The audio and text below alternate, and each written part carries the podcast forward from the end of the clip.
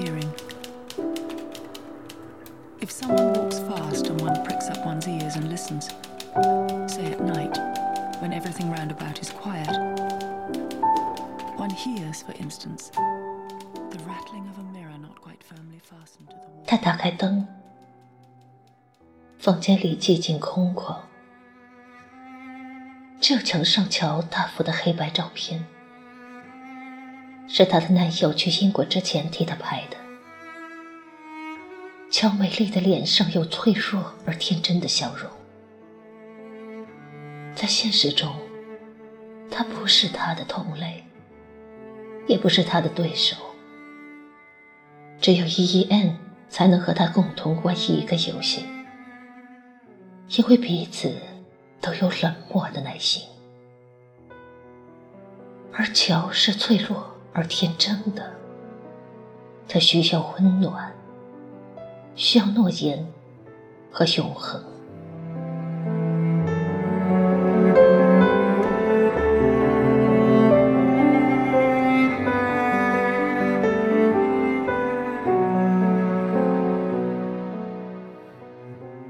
推开卫生间的门，他看到乔躺在放满冷水的浴缸里，浴缸的水已经被血染成深红。血从他悬挂的手臂滴落在瓷砖上，他的脸很寂静地仰在那里，就像一朵枯萎的、洁白的花朵。他在扑鼻的血腥中，俯下身体，剧烈地呕吐起来。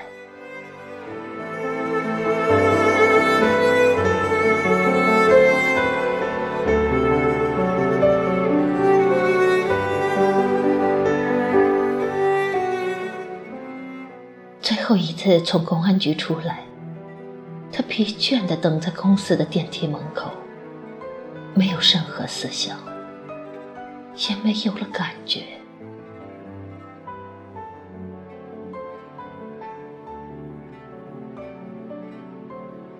电梯里只有他一个人。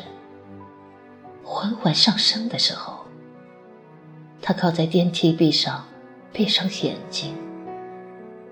深深的呼吸了一下，忽然听到一个温柔的声音，在那里轻轻的唤他：“还记得我的嘴唇吗？”他竟然的张开眼睛，电梯还在微微晃动的上升，他额头上的冷汗顺着眼睛往下淌，他轻轻地说。我真的无法害你，抱歉。门打开，没有任何声音。他镇定着自己，大步走了出去。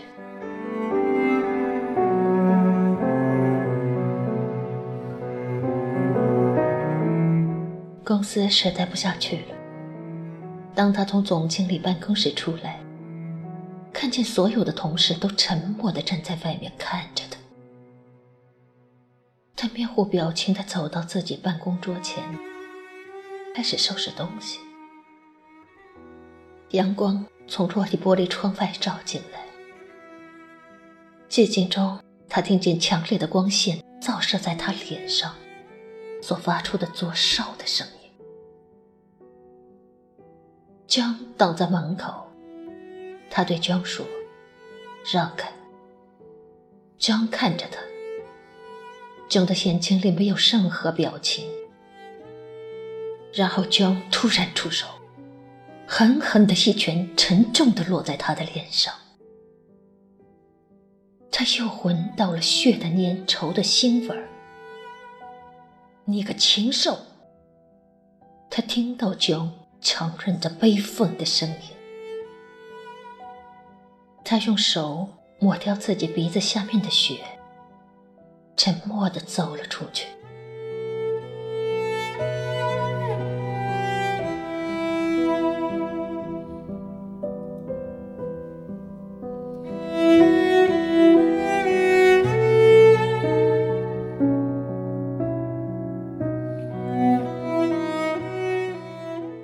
天气开始变冷。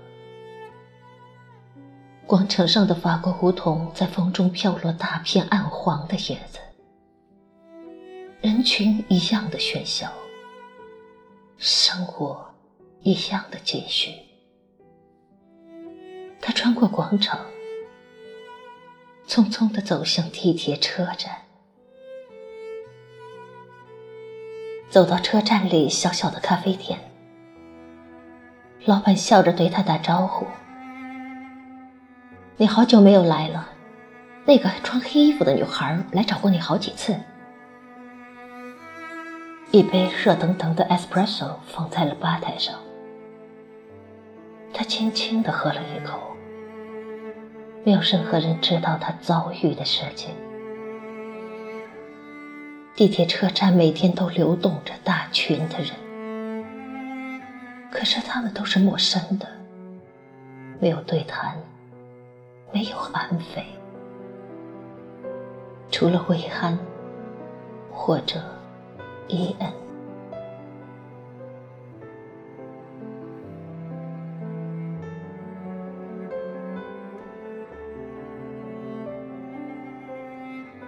喝完第三杯咖啡的时候，他看到伊恩从地铁车厢里出来，他没有注意到他。